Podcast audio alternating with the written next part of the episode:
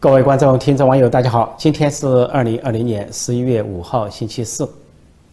美国大选已经结束两天，但相关的计票工作还在进行。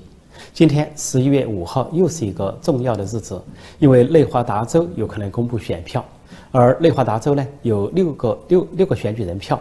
那么预计呢，如果这个票算出来是有利于拜登的话，有可能在今天，拜登和拜登阵营就有可能宣布胜选。但是，呃，川普和川普阵营共和党方面已经对这个州提出了法律诉讼，因为这个州有明确的证据显示，这个州呢，呃，选票出现了问题。两个问题，一个问题就是不在这个州居住的居民居然投了票，这个票超出一万多；另外还有一些去世的人，他们居然被当成了投票人，名字被找到。共和党组成了一个庞大的阵营，由前。啊，这个司法系统的总检察当过检察总检察官，还有前情报系统当过一些高情报高官的人组成的共和党阵营，在内华达州，呃，这个首府也就是呃拉斯维加斯，大家都知道全世界著名的赌城，在拉斯维加斯宣布对这个州的选举提起法律诉讼，也就是说，川普阵营不承认内华达州这个选举，因为这个选举存在舞弊和瑕疵。那么，实际上，如果今天拜登执意单方面宣布他胜选的话，其实川普和川普阵营也可以宣布单方面宣布胜选。原因就是，如果算十一月三号投票日到午夜十二点截止的话，按传统可以在那个时候截止。如果按照过去的大选，在晚上七八点、八九点选举结果就出来了。那么到那天晚上十二点截止，川普在所有摇摆州几乎都是领先。之后，呃，过了午夜之后，就出现了戏剧性的变化。那么人们一觉醒来就发现，呃，居然有一些摇摆州翻盘，原先川普领先变成拜登领先。最明显的就是，呃，威斯康星州和密西根州这两个州啊出现了异常的情况。随后在各地的人们都发现，包括监票员发现不正常情况。比如说密西根州，密西根州。本来共和党有监票员，这符合本州的法律，两党都可以派出人员去监票。但是共和党的监票员在午夜之后受到了百般的阻扰，有一些啊共和党派出的监票员，不管是官方的是民间的，都受到阻扰，然后呃不让他们进入，甚至呢呃这个进入之后也不让他们呃不让他们接近，说是要呃这个 COVID-19 就是啊武汉肺炎这个中国这个大瘟疫要保持一个距离。但是在白天都可以，而且计票员和民主党的其他人都在那边啊，拥挤在拥挤在一起，密集的排在一起，说没有理由不让说共和党方面的监票员啊，这个去进入，或者是民间独立的监票员。不仅如此，在密西根州一些点票点突然用这些木板挡住了这个玻璃窗，啊，甚至呢还用一些啊这个包括这个。这个呃，买披萨，披萨用的那个盒子当做玻璃窗，这都给人感觉是欲盖弥彰的一个表现。那么把这些玻璃窗人们挡起来干什么？如果说不让监票员接近啊，说有的说要保持六十公尺的距离或者更远，或者不让他们进出建筑物，那也倒罢了。但为什么用一些遮挡物把这个建筑物给遮挡起来？这是无法解释的。所以由于这个原因。啊，川普阵营在密西根州所提出的法律诉讼就是，这个州应该停止计票，啊，直到所有能够监票的，根据这个州的法律可以监票的人员在场，再能够计票或者重新计票。其实，川普阵营呢，在呃四到五个州都提起了法律诉讼，啊，包括呃宾州、啊乔治亚州、威斯康星州等等都提出了啊诉讼，还有亚利桑那州、亚利桑那州、阿瑞桑那，因为阿瑞桑那本来是红色的。啊，这个基地也就是共和党的传统票仓，但是今年却意外的翻盘成这个民主党拜登阵营在胜出。那么剩下还有几十万票没点，但是有些媒体就已经宣布是拜登胜出。所以，除了我提到的上述一些不正常的现象，以及昨天我报告的一个不正常现象，现在都被呃这个媒体都在广泛报道，就是在午夜过后，在密西根啊，拜登的票呃。这个单方面的直线的上升，突然超越川普的票，而有将近十四万的票单方面的算在了拜登一方，而那个时候，所有的其他候选人都被停止点票，因为一个州的选举，他除了选总统、副总统之外，还要选国会议员、参议员、众议员，还这些州还可能有州议员要选举，还有有些州有州长，但是在这个密西根州和这个。啊威斯康星州突然停止计票一阵，然后停止计票之后，突然把一些票单方面的算到这个拜登头上，尤其在密西根州。那么其他候选人似乎一票没得那个时间段，而川普呢一票没得。那么如果说是邮政投票，那不可能邮政投票百分之百都归于拜登，所以那是一个重大的疑点。那么今天实际上纵观各种新闻渠道了，又有更多的疑点出现。就在密西根州和这个威斯康星州啊，在午夜过后，有一些一车一车的说邮政票运到，还有一些人拿着手提箱进入一些建筑物，啊，就不知道这些进。拖着手提箱、拖着行李的人进入建筑物是否合法？在争夺激烈的宾州也是这个情况。川普目前在宾州领先，但是拜登阵营寄希望于随后到来的这些邮政选票能够翻盘。那么，呃，拜登阵营的一个口号是说每一票都要寄，但问题是这些票有没有问题？是合法的、合格的票，不合格的票，合法的是不合法的？是有没有人双重投票？这些都是一个疑问。呃，然后拜登的阵营已经组织一些民主党的支持者在宾州举行一些抗议，啊，口号也是每一票都要记，每一票指的是什么？不合格的、不合法的、作弊的，甚至假票要不要计算？还有人都去世的死人票要不要计算？还有就是不在当地居住的非当地居住的居民要不要算？还有人如果是重复投票要不要算？又在民主党控制的州。啊，州像在纽约州，我就经历过情况，很容易重复投票，很容易代替人投票，因为根本不需要出示身份证，只需要报名字、报地址就行了。说这个漏洞很大。对美国的民主和宪政，大多数人都有信心，全世界都有信心。但是今年的美国出现了异乎寻常的情况，那就是邮政投票，这是前所未有的。为什么有邮政投票？因为有大瘟疫。为什么有大瘟疫？因为从中国那边传来的大瘟疫。所以说，我说这个最大的背景是中共，是共产中国。由于共产中国制造、隐瞒和传播的大瘟疫，由于这个大瘟疫在美国的蔓延，导致了邮政计票。而邮政投票一开始，民主党就主张这么做，而共和党就反对这么做，所以最后问题就出在了邮政投票。那么，不仅这方面是由中共有线索，而且另一点，啊，在前几个月。美国的海关执法部门就不断的发现从中国寄来各种各样的伪造的证件，一次拦截就是几十万、几十万的拦截，包括伪造的身份证，也就是伪造的驾照、伪造的护照，还有伪造的警徽等等。那么中共可以伪造这些，也可以说中国也可以伪造选票，因为中国它可以开这个。我说过，中国不是最富裕的国家，但是中国政府、中共当局是最富有的政府，它集中了中国的人力、物力、财力，它可以。搞这个超限战和后黑术，那么如果他要干预美国选举，通过造假票的方式投入一些民主党控制的州、不严格的州，那么有可能假票上市都有可能。说中共最后在背后扮演了一个角，扮演了什么角色是非常可疑。再加上啊，微信和抖音还没有被美美国完全禁止，啊，本来这个川普政府提出了禁微信、禁抖音，但是被一些呃亲中共的联邦法官所否定。所以双方的官司还在诉讼之中。那么由于这个原因，抖音和微信都可以大量的窃取个人资料。那么在呃呃美国使用这个微信的人很多，尤其是华人。那么使用抖音的人更多，包括很多美国人，尤其年轻人。那么他们的身份被窃取之后，那么中共可以做什么文章，可想而知。在中国国内，党媒党报的调子对美国的选举呢是呃调子是幸灾乐祸，似乎美国的这个选举陷入了纷争啊，陷入了这个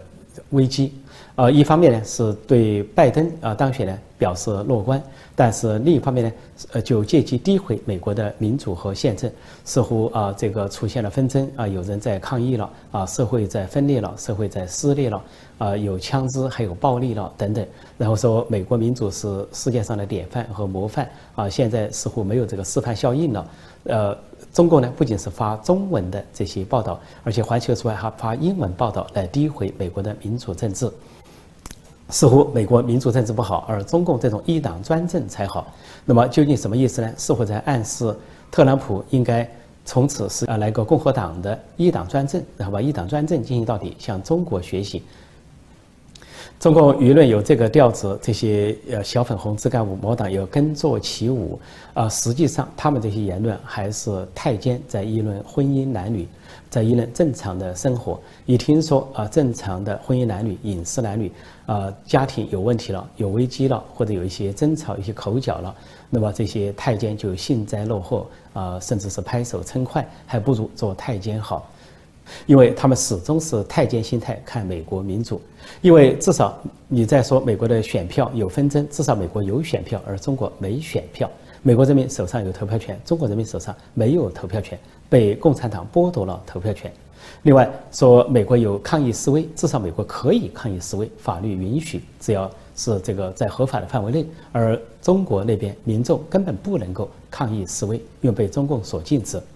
另外说啊，美国的媒体或者有一些这样的现象那样的现象，但是中共的媒体是一律啊同一个声音，所谓党媒信党，同样的控制，甚至连网站都是同一个控制，全部不仅媒体信党啊，网站信党啊，一切都信党，一切都跟党走。而说到美国两党有法律诉讼，或者是川普阵营、拜登阵营有法律诉讼，而在中国那边连法律诉讼都没有。啊，对习近平是否执政啊，做多少件，有没有任期限制，有任何人反对叫妄议中央，而另一方根本不能去进行法律诉讼，不能说寻求啊中华人民共和国宪法解释习近平的所作所为是否合法合宪，在中国这些都不存在，居然就在嘲笑美国的民主和宪政，所以我说他是十足的太监心态，最好唱一首歌叫做世上只有太监好。其实我注意到，中国的党媒党报还有另外一种调子，似乎也在给自己留一定的空间。比如说，《环球时报》有一个文章说，这个美国的呃舆论媒体也应该反思了。他其中提到说，美国的这个主流媒体一直在预测说，拜登将会大幅度的胜出，啊，说拜登和民主党在全国范围内领先川普和共和党是百分之十到十五的比例。但实际上，他说。结果并不是如此，也就是领先百分之二，这是人投票。另外，他也说，这个美国的主流主流媒体民调显示呢，说拜登在摇摆州都领先啊，川普领先百分之五、百分之六。但事实上，他说很多摇摆州都是川普领先，就是特朗普领先。环球时报的这篇文章看上去有些客观，但是它的后半截却话锋一转，说美国的媒体对中国又是怎么指指点点，什么妖魔化，说无视什么中国共产党，什么取得了这个成就那个成就。但是他这是移花接木，因为恰恰是这些美国的左派媒体，就是所谓的主流媒体，对中共、对共产中国有很多的包庇。比如说，拜登家族闹出丑闻，跟中共的勾结，跟这个共产中国的勾结，从经济上到谍报上啊，从儿子到父亲各方面都有勾结。但是，呃，美国的这些左媒，就所谓主流媒体，都予以掩盖，而中共的党媒、官媒也跟着掩盖、遮掩，只字不提。而一旦拜登家族丑闻中，啊，一百条消息中有一条啊有一点瑕疵或不太靠谱，啊，不仅是美国的左媒在炒作，马上中国的媒体也跟着炒作，中国的党媒、官媒就借其中一条信息啊不实，比如说跟苹果日报一个助理相关的，那么就借机炒作，想把其他九十九条。非常实锤的拜登家族的丑闻予以遮掩，炒作成让中国民众误以为拜登家族的丑闻完全是杜撰，其实百分之九十九都是实锤，而新闻报道中只有百分之一是有瑕疵或有待考证的地方。相反，这回对美国大选预测比较准确的那些媒体，非主流的媒体，那么呃，实际上他们对共产中国的批评也是最尖锐的。而对中国的问题也是直面相对，说这些媒体才是美国的真媒体，他们很多属于这个相对的保守派或者亲右的媒体，比如说最典型的就是《纽约邮报》啊，率先揭露拜登家族的丑闻，而且在各种啊这个报道和民调中都尽可能显示客观，而一些民间的民调机构说这个双方的竞选会非常紧绷。啊，说是任何一方胜出都是细微的差距，就说比例很接近，这个预测也更为靠谱。说到美国大选的中国因素、中国背景、共产中国的背景和中共的影子，那么我昨天提到，川普是可以说是背水一战，面对很多国内外巨大势力的呃反对，他依据的是呃美国的草根民众啊、工农大众，还有正在成长这些呃弱势群体、少数民族。而在这个呃反对川普的这些国内外势力的大合唱中，共产中国固然扮演了一个主角，但是还有一些反川普的势力，包括欧洲的一些大国啊，奉行绥靖主义的一些国家，包括德国、法国。这些实际上对川普执政都不满啊，更比如说，在不仅有国内美国国内的主流媒体左呃左倾媒体左媒，还有社交媒体，而且就是欧洲的那些主流媒体，实际上都在反川普。所以这次反川普有一个巨大的国际背景，还有当然有美国国内的背景，这样一个大合唱都不排除这次美国大选的背后究竟还有什么猫腻。因为最诡异、最诡谲、最呃令人不可思议的就是十一月三号晚上，啊午夜之前，呃川普都在各个摇摆州领先，但是午夜过后，也就在拜登发话之后，这个突然之间，一些州翻盘，一些关键州翻盘，变成对拜登有利，而且出现了一些选票单方面的注入啊拜登头上这么一些非常奇怪的现象。而且联想到民主党两个呃重要人物的话，也可以给这次大选带来了疑问。一个就是前任的国务卿啊希拉里，她也是前总统克林顿的啊夫人，也曾经是上届民主党的总统候选人。她曾经前不久说过一句话，她这个向隔空向拜登喊话，她说十一月三号无论啊大选投票的结果怎样，她说拜登都不要认输。拜登都不要承认败选，这是一个奇怪的喊话。再加上不久前众议院议长、民主党的领袖，也多数党领袖，就是南希·佩洛西，也有一个奇怪的喊话。他说，无论十一月三号投票结果如何，啊，拜登都要入主白宫。这都是非常奇怪的事情，似乎在进行某种设计。呃，当然，民主党方面是否单方面就敢进行某种设计，恐怕有很大的国际背景。这个国际背景既有东方的，也有西方的。啊，东方的是共产中国那边的巨大背景，在西方的是啊，法国、德国和欧洲这些大国的绥靖主义、反川普的势力，都可能在背后支持这个美国的民主党和拜登阵营。那。世界各国，呃，包括中国或者是欧洲各国，之所以这么的关切美国大选，啊，也有可能介入美国大选，那是因为啊，美国是世界超强国家第一大经济体，谁执掌美国将决定美国的方向，也将决定决定美国跟这些国家的关系，啊，甚至可以决定和影响整个世界和人类的走向，所以。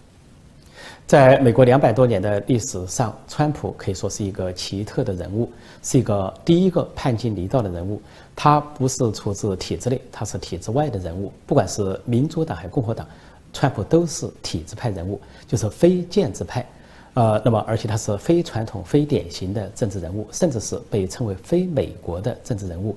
他的这个出现是一个川普现象，如一道闪电划破这个沉寂的夜空。那么，在他执政四年，可以说极大的改变了美国，也极大的震撼了世界。那么，这次二零二零年，川普在寻求呃当选连任的路上遭遇了巨大的障碍。这个障碍不是来自于美国人民，而是来自于国内外反川普势力。这个反川普势力在美国和世界是如此的广泛和背景深厚，那么极可能在二零二零年给。川普的当选连任构成了最大的障碍。今天十一月五号，有可能在好几个州都出现紧张的情况，包括亚利桑那州、内华达州，还有宾夕法尼亚州，还有乔治亚州，甚至北卡州都可能出现一些啊选票的变化。所以今天十一月五号，有可能成为美国大选选情变幻。呃，双方不同阵营攻防激烈的一个重要的一天。如果要讲一个小段子，那就是在中南海，啊，习近平高坐龙椅，啊，叫这个太监胡锡进打探美国大选的情况。啊，过一会儿，呃，胡锡进就大喊报，习近平说选情怎样？报上来。胡锡进回答：现在是特朗普领先。习近平问：特朗普稳了没有？回敬说：“不一定。”又过一阵，回敬又进来大喊：“报！”习近平说：“现在情况怎么样？”回敬回答：“现在是拜登领先。”习近平又问：“拜登稳了没有？”回敬说：“不一定。”习近平着急了，说：“究竟拜登和川普谁稳了？”回敬后退几步，双膝落地，呃，道声拜倒在地，对习近平说：“说报习总书记啊，不管拜登稳不稳，也不管川普稳不稳，最稳的还是您老人家习总书记。你看，呃，你不用选举，也没有竞争对手，我等奴才也没有选票，所以习总书记也是万岁万岁万万岁。”习近平一听，龙颜大悦，高声传令：“胡太监继续打贪。”胡锡进也高声回令：“扎奴才听令，奴才这就去打贪。”然后就连滚带爬的跑了。好，今天我就暂时讲到这里，谢谢大家收看收听，再见。